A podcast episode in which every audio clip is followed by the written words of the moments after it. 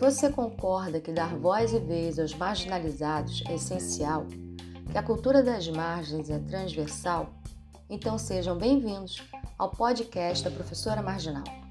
Meu nome é Mônica Coelho, sou professora de Educação Física das redes públicas do Estado e do município do Rio de Janeiro, e que se descobriu pesquisadora.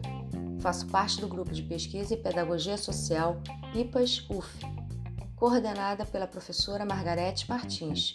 Também sou escritora e poetisa. Diante da fala do ministro da Educação de que casos de homossexualismo vêm de famílias desajustadas, me senti na obrigação de comentar sobre o tema diversidade. Em primeiro lugar, gostaria de explicar que a palavra homossexualismo não se usa mais, está em desuso, pois o sufixo ismo estaria relacionado à doença, o que foi comprovado que não é, e portanto, desde 1990, a OMS, Organização Mundial da Saúde, não usa mais este termo. Trabalho com crianças e jovens há muito tempo e vejo cada vez mais a necessidade cotidiana de trabalhar este assunto nas escolas, com pais, professores e alunos, ou seja, com toda a comunidade escolar. O objetivo seria de ajudar a compreender a nossa sociedade que de tempos em tempos vive processos de transformação e por isso é tão diversa.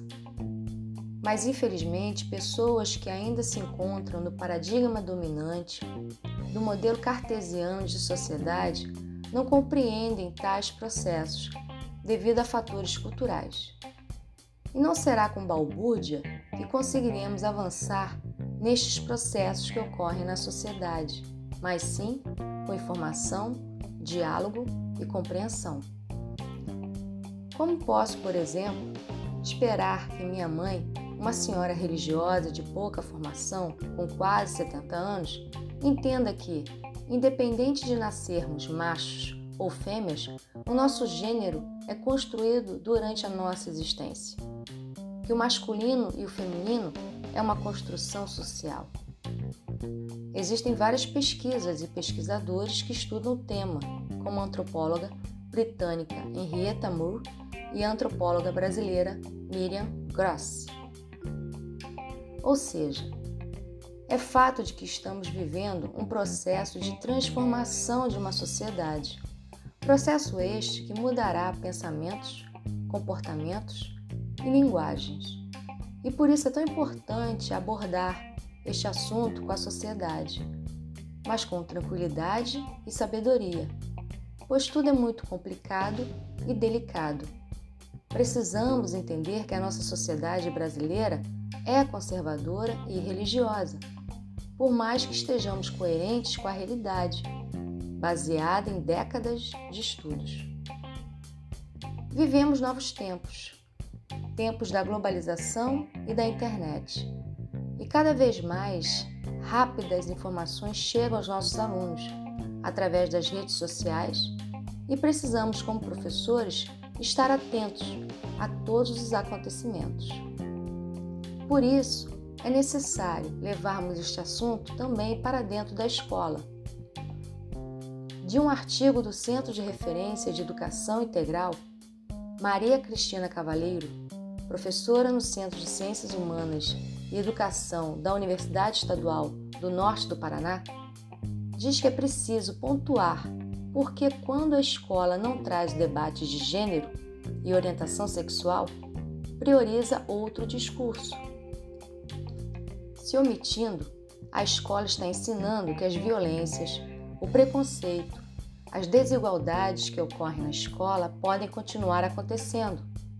E isso é prejudicial para todos os alunos que deixam de acessar conhecimentos científicos importantes sobre diversidade humana e realidade social, ela afirma. É preciso informar. Acredito que devemos primeiro afetar os responsáveis, através de roda de conversas, palestras com especialistas e assim introduzir aos poucos a temática, que é necessária porque nossos alunos sofrem, por conta de não poderem assumir sua verdadeira identidade social. Sim, o gênero está intrínseco na identidade. Uma questão que, ao meu ver, é séria e por isso a urgência desse trabalho nas escolas é o fato dessa incompreensão dos responsáveis diante de seus filhos ou filhas homossexuais, causando conflitos e angústias, ao ponto de se automutilarem e de até se suicidarem. Uma forma que eles buscam de tentar esquecer através da dor ou de tentar fugir de uma realidade da qual eles não aguentam mais viver. A escola tem um papel fundamental que é o de informar sobre as coisas acerca do mundo.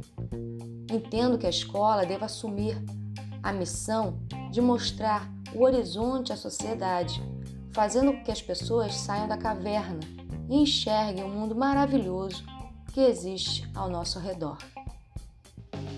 Durante meu trabalho de pesquisa com os jovens, presenciei várias situações e tentei mediar os conflitos. Infelizmente, nem todos possuem essa veia dialógica progressista.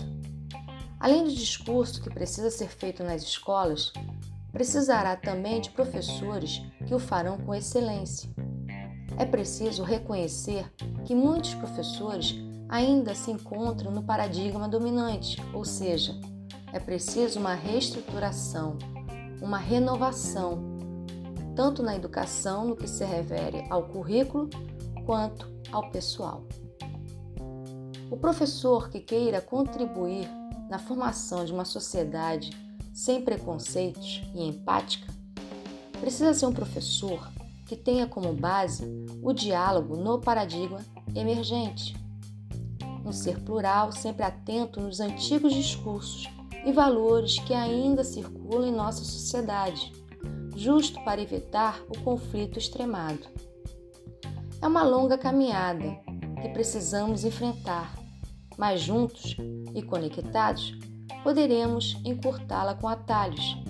Se cada escola tiver um ser dialógico que possa contribuir nesse atalho, os nossos alunos a nossa sociedade como um todo irá agradecer no futuro próximo. Tudo é uma questão de escolha e de coragem. E sobre a fala do ministro, já com o uso do termo correto, farei um adendo. Casos de homossexualidade vêm de famílias desajustadas. Não, Vossa Excelência. Casos de preconceito vêm de governos desajustados. E para terminar, uma poesia de minha autoria e que se encontra no livro Jovens e Cultura Marginal, do Mínimo ao Máximo, Derrubando Muros, volume 3 da coleção Pedagogia Social para o Século XXI, de Mônica Coelho. Neste mundo, conheço pessoas de vários gostos, gostos diferentes.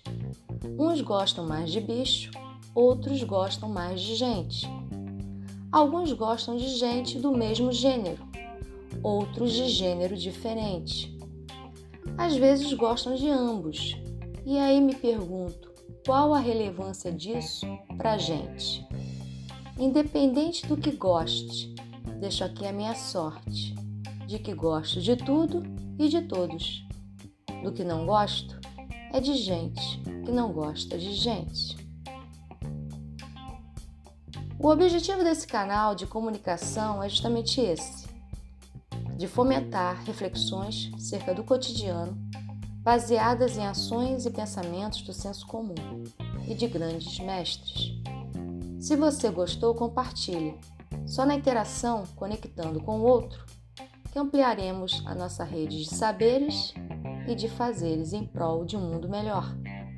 Semana que vem tem mais um episódio no podcast da Professora Marginal. Saudações marginais.